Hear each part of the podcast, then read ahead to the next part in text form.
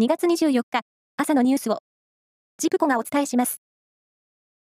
プロ野球のオープン戦が昨日開幕し、沖縄県浦添市でヤクルト対巨人の1試合が行われ、巨人が7対6で勝ちました。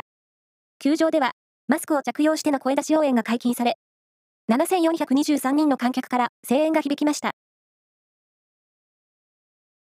スキーフリースタイル、モーグルの女子のエース、河村あんり選手が左足首を痛めたため、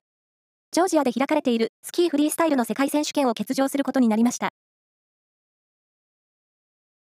探査機のはやぶさ2が採取した小惑星リュウグウの砂に、およそ2万種類の有機化合物が含まれていたことが分かりました。この2万種類のうち、少なくとも20種類がアミノ酸で、生命に不可欠なタンパク質の材料になるものもあったということです。EU ヨーロッパ委員会は、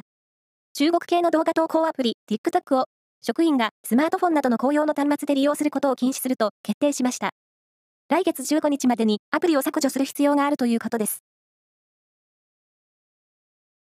全国の地方議会の議長を対象に共同通信が実施したアンケートで、外国人の住民が住民投票などを通じて地方行政に参加することについて、議論を進めるべきだという回答は16%でした。どちらとも言えないと答えたのが56%、進めるべきだとは思わないが24%でした。今月6日に起きたトルコ・シリア大地震で、両国の死者は23日までに合わせて5万人を超えました。